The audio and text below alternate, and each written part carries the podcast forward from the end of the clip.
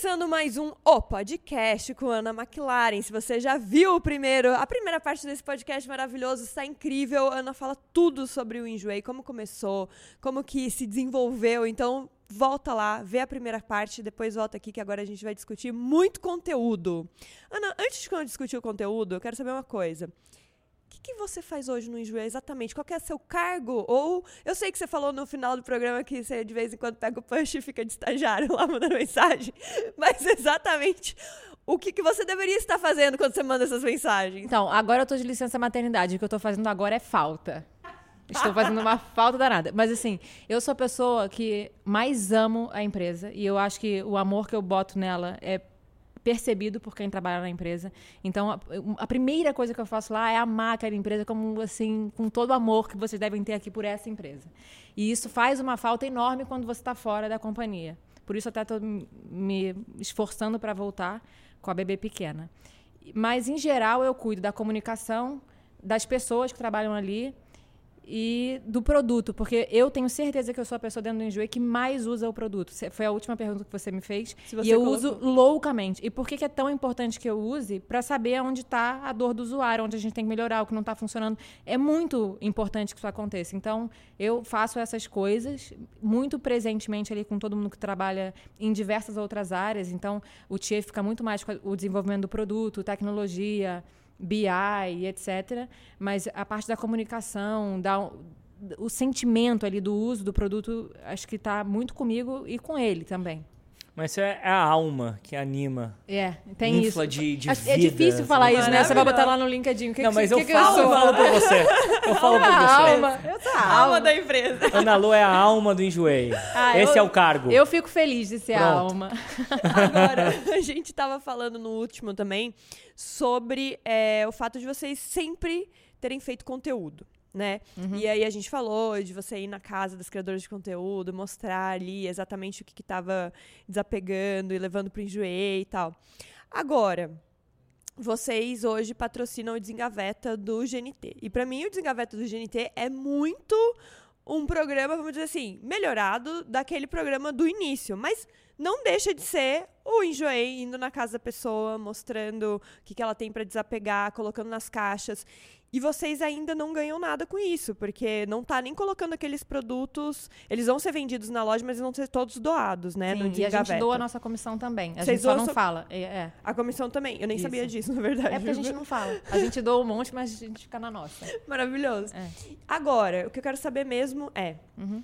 Quanto isso está impactando nas vendas do Enjoei? Então, o Desengaveta, ele já existe. Ele tá, essa foi a terceira ou a quarta temporada, eu já nem sei. Ele surgiu. Eu participei do processo de criação com o GNT. Foi muito legal, a gente conseguiu levar esse formato para televisão. Eu, particularmente, achava que a gente nem conseguiria botar o Desengaveta na televisão por conta da questão do enjoei mesmo. Para eles conseguirem colocar esse produto no ar, precisam de alguém para operar essa loja, certo? E a gente não era anunciante na época. Então, a Dani Minhane me ligava e falava, Ana, passei pela primeira reunião, passei pela segunda. Eu falava, gente, não é possível que ela vai botar esse programa na televisão mesmo. Porque depois que a gente fez o projeto da mesa, que saiu o Desengaveta, eu falava, não, legal, saímos com um projeto lindo. Agora, se isso vai virar verdade, eu não sei.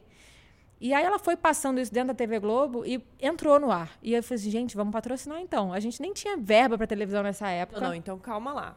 Isso era foi lá. em 2000, nem me lembro que ano era, 16, 2016. Então vocês fizeram um processo de mesa e cadeira, para quem não sabe, um processo de mesa. Explica aí o processo de mesa e cadeira, você é mais colado é que eu nessa um mesa e cadeira. Scrum multidisciplinar, na loucura. Todo de gente mundo, legal. De gente legal. Em uma semana você tem que resolver e prototipar o problema de uma empresa. Exato. É e o problema era de quem? Era do Enjoei ou era do GNT? O problema ah, eu era amo do essa GNT. pergunta, porque não parece que era meu? Esse, essa mesa. Parece. Eu ganhei Não, uma por isso mesa, gente. Uma mesa. Caraca, eu- então, foi assim. Eu fui convidada para essa mesa, era do GNT. O GNT queria mudar a entrega dele de moda. Porque era Lilian Patti, era Beth Lago, era uma moda muito linda, maravilhosa, mas eles precisavam aumentar esse, esse alcance dessa moda. Então, eles queriam fazer a moda ser mais sustentável, ser mais participativa ali para todo mundo que tem Mais dia a dia, mais dia a né? dia, mais vida real, mais Brasil.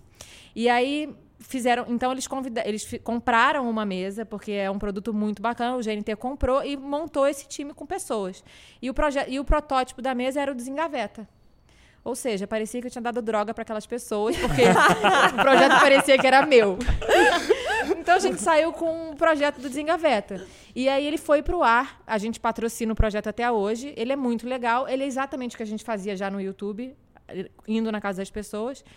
E ele é ótimo, funciona. Tudo que vai para televisão vende em dois segundos, mas assim como vende também o que vocês botam no ar. Então, ele é, do ponto de vista de participação de venda, ele é perto do que a gente vende hoje, é pequenininho. Mas ele é muito bom porque ele ensina para quem não está na internet, que é muita gente, vendo o que está acontecendo. Ela fala assim, nossa, mas então eu posso vender minhas coisas. E o que é legal da pessoa que já tem, que é famosa, é assim, se fulana está vendendo, eu também posso vender. Porque a gente está quebrando uma, um, um, ciclo de que é feio eu vender minhas coisas. Então lá é assim, não, mas se ela está vendendo, está tudo bem. Então eu posso vender também. Isso é uma né? trava do brasileiro, né? Sim, a culpa é cristã total. Porque o europeu é muito mais solto com Sim, essa total. coisa de vender algo usado e comprar algo usado. Sim, né? aliás, as feirinhas é, do Sim. no- em Paris eu amava. Tipo, a gente ficava enlouquecido com aquela quantidade de coisa que tinha Porque ali. Paris, tipo, inclusive, tem um problema de estocagem Sim, absurdo. Não total. tem espaço É no país. Japão. Exato, não tem. Então as pequenas. pessoas têm que fazer girar.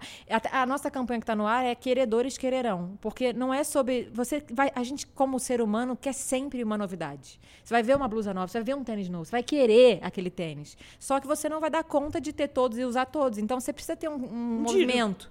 Outra, o que, e o outra, outra pessoa vai adorar seu tênis. E ele tá ótimo. E, enfim, você não precisa ter um fim ali, né? Então. Eu, a- hoje em dia sou um grande comprador de tênis usado. eu também, eu compro tudo usado, gente. Eu tudo sou um usado. grande Eu também, comprador e eu não era. Mas aí é isso, você começa a entrar na cultura de vender e comprar, quando você vê, você, é normal. você já tá lá e você fala, por que, que eu não fazia isso daí an- antes? Exato, e a gente quer quebrar e, e é- É muito educativo o trabalho também. Então, até por isso que eu acho que a plataforma tem que ser muito bacana. As pessoas estão ali para aprender também esse hábito de que o teu armário não é. Ali não acaba, né? Aquilo não é o fim.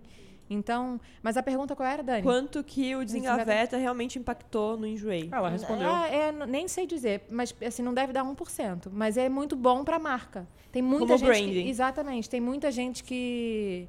E, E é muito um legal, how todo to fim do também, ano né? a gente faz lá. Eles fecham a loja da temporada e doam pro Inca. Então a primeira loja vendeu 144 mil, eu- se eu não me engano, acho que era isso. É- é- vende bem. Assim, que- quem tem bastante coisa para vender, vende muito bem. A minha loja já vendeu, se não me engano, uns 60 mil reais. E qual que foi... A sua mais, Dani. Nem ideia. Eu, eu não vejo. A Zoca que deve saber quanto que ela já vendeu. E, e foi aí que começou o namoro com a Globo, porque a Globo hoje é uma das investidoras, né? Cara, a Globo, como dizer? A gente estava em 2000 e... Acho que foi no início do ano passado. A gente fechou ano passado. Não me lembro. No início de algum ano, olhando empresas parecidas com a nossa, que, tenham, que, que ti- que tiveram crescimentos significativos quando foram para a televisão. Então, a gente viu o case do iFood.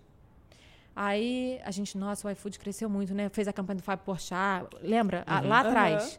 Aí lá fui eu para a UMAP, porque eu conhecia muita gente. Eu era do mercado, eu vendia muita mídia. Eu fui lá na UMAP e falei, é UMAP, me recebe aí. Aí eles me receberam. Eu, ou, quanto é para ter uma campanha dessa aí do, do iFood? Só queria saber qual era, o ter, qual era a ordem de grandeza para sair de uma empresa relativamente pequena para uma empresa grande. Fui lá na UMAP, aí eles, Ana, esse flight aí é aproximadamente uns 60 milhões. Uau. Aí eu, pô, voltei pra casa tristona. Aí eu voltei pro jeito e gente, então, 60 milhões. Aí eu falei, é, então não é pra agora, né? Tá, deixa, deixa pra lá. Não dou. E sério, a gente fala que tá todo mundo lá no Enjoei é meio místico. Não deu três meses, a. Globo veio falar com a gente. A gente é. Vocês também são tudo A místico aqui. é, a ah, gente que tem bom. agenda guarda. Não, aí a gente falou assim, gente, não é possível. E a Globo tinha ido falar com a Monax, que é investidor nosso, é, e a Monax apresentou várias empresas para eles, e eles falaram assim, não, mas e aquele enjoei? Ou seja, eles queriam falar com a gente. Aí a gente foi lá e falei, gente, e eu queria realmente... Mas eu era a sempre... mesma galera que tava fazendo desengaveto ou nada a ver? Nada a Nada a ver, ver. Tipo, nada a ver. Eles sabiam que vocês estavam no Ah, desengaveto? deviam saber, mas assim, era uma Mas não coisa tem- muito distante. Nada a ver, tá. Muito distante. Mas é que você bota muita intenção e aí o Aham. bagulho anda. E aí eu falei, gente, a Globo veio. Aí eu falei, não é possível. E aí pronto, aí eles investiram na gente e a gente teve. no- a, a gente que ficou brigando para ser menos, porque a gente não sabia quanto de resultado aquela, aquela mídia ia dar. Então foi um processo é, bem delicado de- do, do quanto eu vou dar da companhia, enfim. E aí foi muito legal. A gente começou a campanha no fim do ano passado e essa sim, a gente já viu que, pô, tem um alcance absurdo. E né? daí impacta muito em venda. Como que, como que funciona? Você Toda vez que você, isso? tipo, Então, a aparece... gente preparou a empresa inteira para receber esse tráfego, ou seja, não, não, adianta só você ir lá e abrir e todo mundo vai conhecer, vai vir na mesma hora. A gente acha, a gente que é da internet, a gente acha isso, né? Não, porque que pode a gente cair site, pode... Não, a gente se preparou para isso, então Sim. não aconteceu. Isso acontecia lá na primeira temporada do Desengaveta, que botava no Desengaveta a gente ficava com o site lento, assim, aplicativo lento. A gente, não, isso não pode acontecer. Foi muito trabalho para ir para televisão. Ou seja, já é até um pra outro momento. trocar tudo isso. Isso. Mas a gente que é da internet sabe que bota um vídeo em 10 minutos tem que ter X mil views, Sim. senão não é um bom vídeo, Você né? já sabe é, quanto vai é dar em um assim. dia, em 10 minutos. A gente, né? a gente, é assim. Quando foi pra televisão, eu tava de licença maternidade em casa e eu ficava vendo aquele vídeo e eu via o que, que eu via, o que, que era a minha métrica. Porque a venda não é automática. Não é de uma hora para outra, tá todo mundo comprando. A pessoa que nunca entrou no enjoei não vai entrar sem saber numa loja da Dani que vai entrar na tua loja para converter na hora, ela vai entrar, vai ver. É um awareness, daí, né? Isso, aí daqui a pouco ela vai. Mas faz, dá resultado. Só que não é tão imediatista quanto a gente entende que é. Só que eu ficava falando assim, gente, mas o povo está falando muito mais. O que, que eu percebia? No Instagram, as pessoas começavam a mencionar muito mais o Enjoei. A pessoa que já tinha tido uma loja, reativando a loja dela. Então, hum. deu bastante. Assim, eu ficava vendo, tá subindo não sei quantos mil followers por dia. E aí era batata, a campanha andando e a quantidade de followers subindo. Então, sim, da, e aí a gente, os meninos lá de tecnologia, de BI e tal, eles veem as safras de usuário. Então, vê muitas safras de usuário novo, que aí essas safras, a gente tem um índice de recompra muito alto, e aí isso a gente fica projetando isso para o futuro. Então, sim, essa turma que vem vai levar, a gente leva para perpetuidade, que chama, então vai é, é muito bom. Incrível. É bem legal. Qual que, você pode abrir alguns números? Qual que é a projeção de crescimento? 2020? A gente está querendo dobrar o número de, de vendedores. Ano passado, a gente vendeu 2 milhões e meio de itens. Para 2020, a gente quer vender 5 milhões de itens. De dobrar item. itens vendidos, isso. E agora, agora onde a gente está, a gente já tá, se a gente pegar a venda de janeiro e analisar, a gente já está indo para 400 milhões de GMV, de reais, de faturamento. No, de faturamento, isso. Projetado. Próximos, isso. Se a gente pegar janeiro e anualizar com o crescimento, uhum. já estamos na casa dos 400. Que já é o dobro, porque o ano passado foi, duze, 200 foi 200 milhões, né? Exatamente. Aí olha o número de janeiro, se a gente analisar. É. Isso que a gente mas, é peraí, vocês não, assim. não dobraram os itens, mas os itens estão mais caros? Então não, está é chegando muito mais item. Então, ah, tá chegando Isso. A gente outro dia recebeu 30 mil itens num dia. Então, à medida que você vai... Caraca, deve ser um rolê aquele negócio pra galera fotografar. Agora não, explica tá, pra gente não, que não... Não, é, não tá tudo lá no Pro, não. Isso são as pessoas ah, mandando tá, as suas subindo. coisas. Nossa, Isso. eu já tava desesperada. Aqui. Agora explica pra galera que não entende muito, que você falou que tá entrando agora em break-even. Como que uma empresa faturou 200 e alguns milhões de reais em 2019 ainda não é lucrativo, porque tem gente que tem dificuldade de entender, de entender. esse Sim, conceito. sim, sim, Esse conceito de startup, né? Não, um conceito de empresa em, vida, na, na, em geral, né? Às vezes a pessoa fala faturamento, ah, eu faturo 10 milhões. Tá, mas você gasta um monte para faturar esses 10 milhões. Então a gente tem investimento em tecnologia altíssimo. A gente tem um time que está lá, Correios, então a conta do frete que chega para a gente todo mês, porque a gente subsidia um monte de frete. Então o custo da operação é alto. Só que a gente fica ali, a gente pega parte dessa coisa e investe, a gente tem bastante investidor, para que isso, para trazer muito mais usuários. Porque hoje em dia, é, à medida que eu tenho muito mais usuário, eu já posso prever uma compra, eu já posso prever a quantidade de vendedores que vai ter, é muito previsível o, o business. Então eles fazem, a gente tem as métricas, as safras de usuários, de vendedores e como a gente vai atingir o faturamento esperado. e é um crescimento para dominar pessoas... território também, né? É um crescimento para dominar um pouco de território para evitar que concorrentes com a mesma pegada cheguem junto. Por isso que você vai reinvestindo também. Tem né? que investir, tem que investir muito. E é, é exatamente isso. Para você, as pessoas acham que ah, eu tenho só um negócio, vou abrir ali uma lojinha na internet. Não vai ninguém ali, então você tem que investir em mídia para trazer essas pessoas. Tudo que vocês conhecem ampla, amplamente. É um custo absurdo a operação. A gente poderia ter ficado bem pequenininho, não ter recebido investimento, mas o que a gente ia ter para investir era sempre muito pouquinho.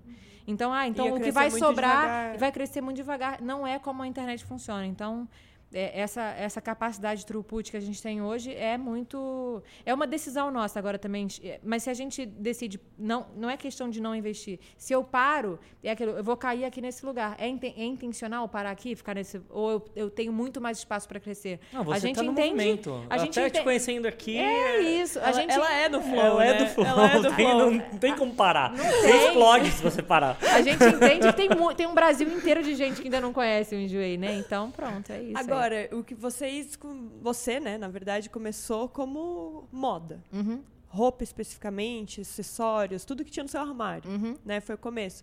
Hoje em dia o Enjoei vende de um tudo, como a Uhum. gente já falou também no outro episódio.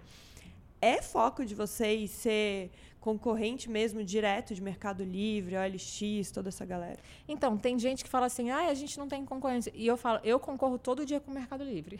Eu adoro os caras. E eu, pra mim, assim, é, eu olho o que eles estão fazendo. Eu vou em evento do Mercado Livre. Eu, Pra ver o que eles estão fazendo. Claro que eu vou. Eu Tem um boto todo mundo no pra Mercado ir. Livre. Já comprei, já Tem vendi. espião aí, Mercado Livre. Não, eu adoro, mas as pessoas normalmente ficam comparando a gente com outras empresas menores, assim, ah, tem uma outra lá que tá vendendo roupa. Eu nem olho, eu olho pra frente. Então, se o Mercado Livre tá lá fazendo uma coisa muito boa, eu vou olhar. Embora eu entenda que são realidades completamente diferentes. Mas, é assim, ter uma provocação, veja o que está que tá acontecendo nos Estados Unidos. O Enjoei, ele veio em 2012 para o Brasil, quer dizer, ele já estava aqui, né, nasceu aqui. É na mesma época que as empresas que fazem isso nos Estados Unidos nasceram. Então, normalmente é assim, nasce nos Estados Unidos alguma coisa e todo mundo copia no Brasil alguns anos depois. Você a gente tava estava em paralelo, junto. a gente estava junto, era uma coisa que estava acontecendo, eu acho que no mundo de forma geral.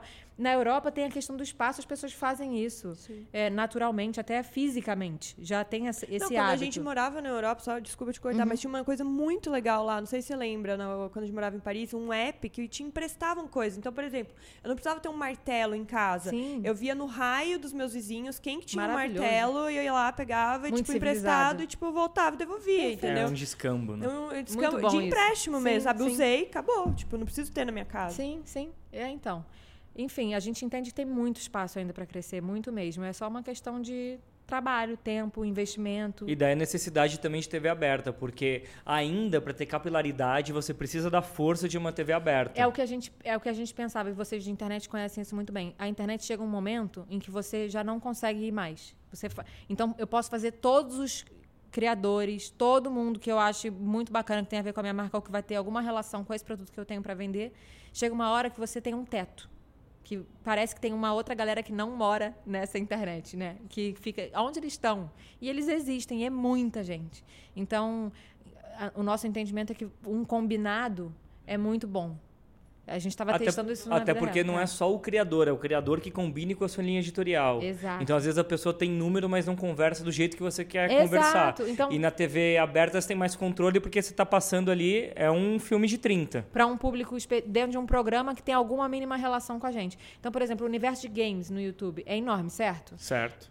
enorme. Eu, eu, eu fico olhando aquele conteúdo porque também para a gente fazer um- uma boa parceria é muito importante que a gente conheça o conteúdo do outro. E eu fico assim, gente, mas aonde que a gente pode entrar ali com essa questão do game e tal? Olha, olha, olha. Tem que fazer algum sentido o que aquela pessoa vai dizer para aquele universo. E muita gente está fazendo ali gameplay. A grande audiência não é do criador, é do que se está jogando ali, qualquer Sim. coisa. Então, te- existem grandes audiências que a gente não atacou, mas que a gente fica se perguntando se é o, o lugar certo para o ataque. E a TV aberta tem uma pluralidade te- que é, é diferente. Tem, é o tal lado que a gente estava conversando em off do Igor Rocha, que é o Catupiry, é uma coisa enorme que a gente fica, meu Deus do céu. Tem muito Brasil aí que não está controlado na internet. Dessa internet que a gente frequenta. Porque tem. Eu digo sempre isso, tem milhares de internet. O TikTok agora é de uma. Né? Aliás, vocês já estão no TikTok? Eu- ano passado, há um ano atrás, eu mandei isso pra galera. Falei, gente, tem um negócio aí, TikTok. E postei. Ah, dois videozinhos que eu postei. Mas eu fico assim, gente, eu nem sei fazer esse conteúdo ainda. Eu tô penando também. Gente, Eu é dificílimo. A gente tá velha, gente. E é difícil acompanhar. A internet ela vai se refazendo. Enfim, dificílimo. Mas tudo isso. bem, sem Tudo problema. bem. Vai, Ah, vai ter já- gente que sabe fazer e a gente contrata as pessoas que sabem fazer. Exato. Mas então, é, há, há quanto tempo não via, não, não aparecia aplicativo? O Snapchat foi o último, o Instagram foi lá Sim. e comprou. Mas assim, o Instagram tá fazendo 10 anos, o Facebook tá aí há milênios.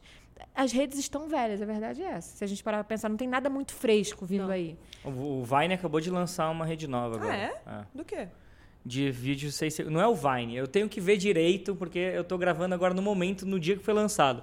Eu não Eu sei se lançaram saber. algo igual ao Vine ou se é alguma coisa do Vine. É um novo app de 6 segundos. Mas isso é uma coisa que provoca muito a gente, que a gente fica assim, será que o nosso formato como app tá velho? Porque eventualmente alguém fala assim, não, porque tem que ter um onboarding.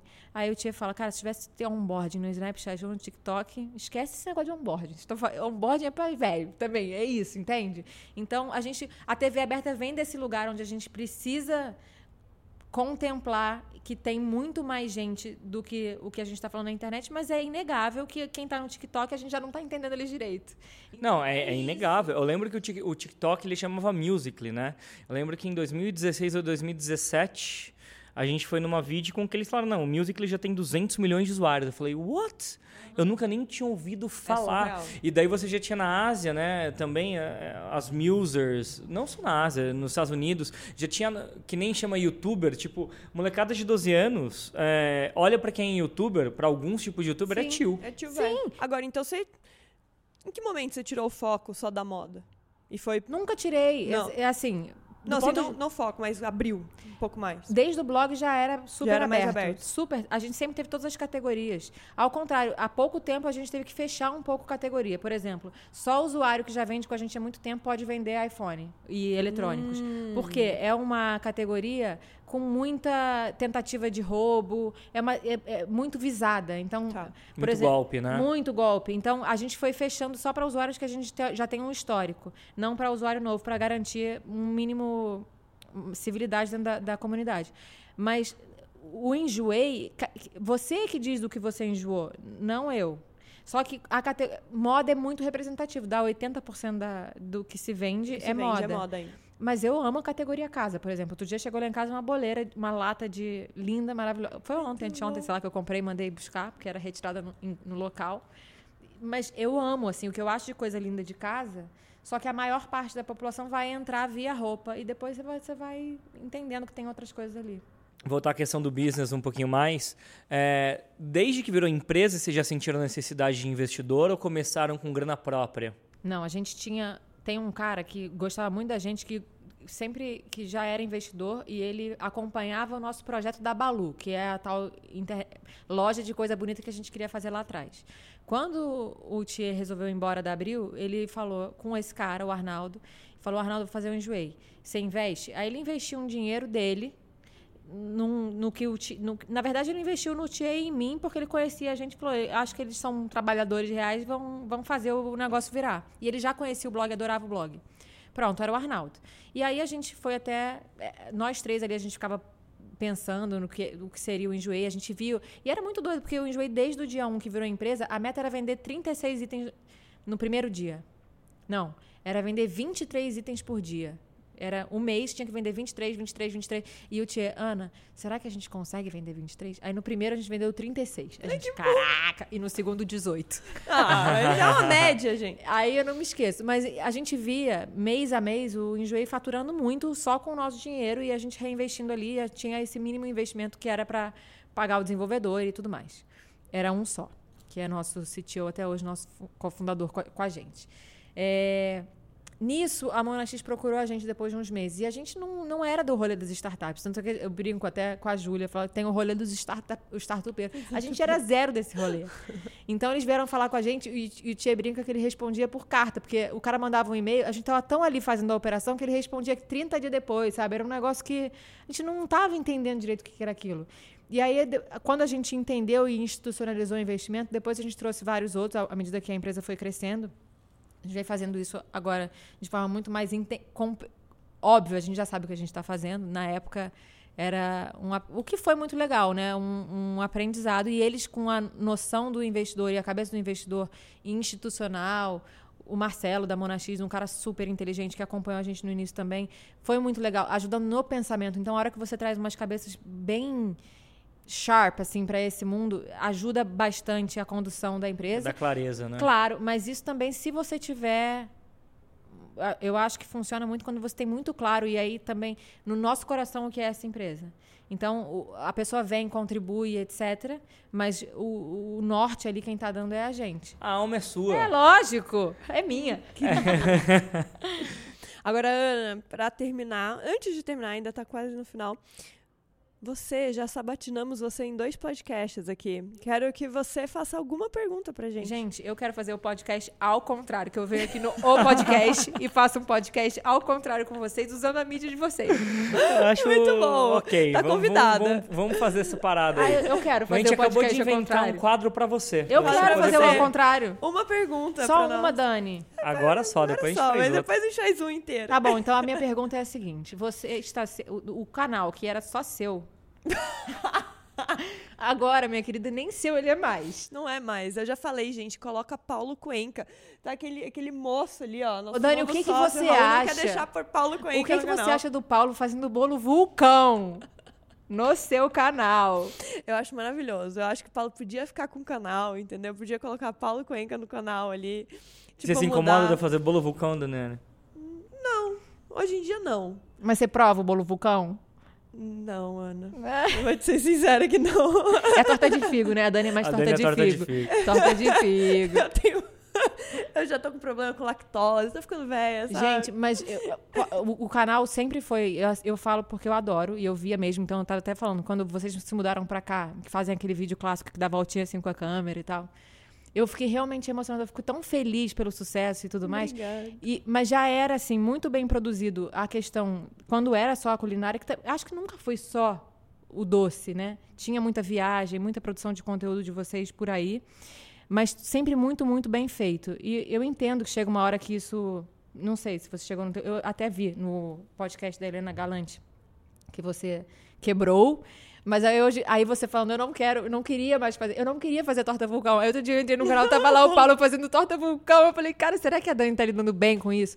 E também, no podcast ao contrário, eu também posso explorar essa questão do casal, porque eu e Tia também somos um casal trabalhando. Nossa, Gente, o é podcast ao verdade. contrário é Mara. Eu venho aí fazer ele. A gente pode fazer um podcast ao contrário num bar um dia também. Ah, não, eu quero também. no podcast. Ah, ela, quer, ela quer gente. Eu quero no podcast. Medo, medo de deixar essa pergunta agora pros convidados, entendeu?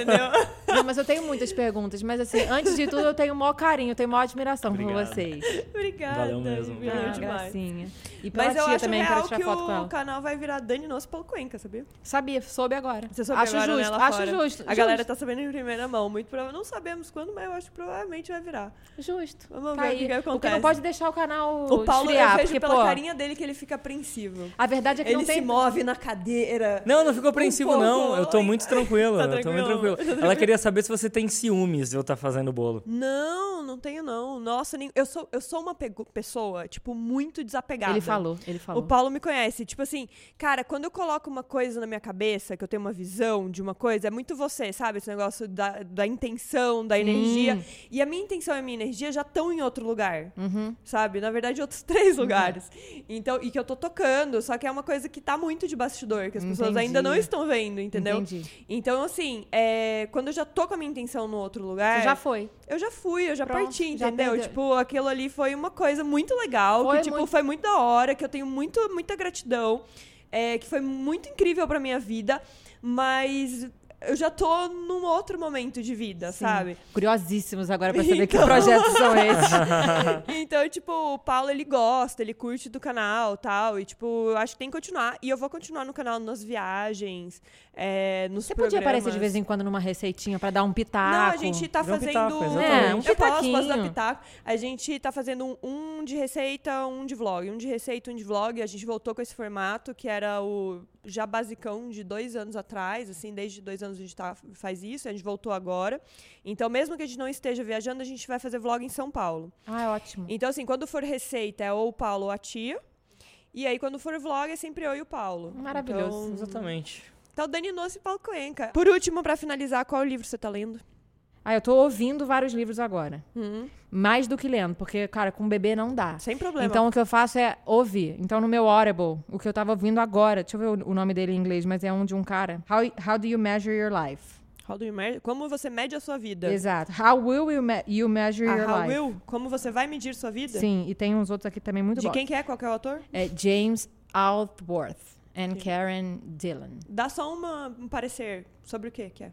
Esse cara, o autor, ele, ele todos os formandos, as pessoas com quem ele se formou, ele viu depois de tempo, sabe encontro de escola anual? Ele via que no início estavam todos muito bem, mas depois com o passar do tempo, a- a- o nível de felicidade deles foi mudando muito. Então, as pessoas que foram se separando, saindo de empresa ou que ganhavam muito nem voltavam nos encontros, e, e ele foi avaliando e analisando com teoria a maneira como você se entrega no trabalho, e o que você busca de contrapartida do trabalho e o que você retém ou como aquilo impacta na sua vida. Então, é bem interessante. Estou bem no iníciozinho ainda, mas é, é- é exatamente sobre isso. Já Amei, me deu já, vontade. já amei, É bem Quero legalzinho. ver já.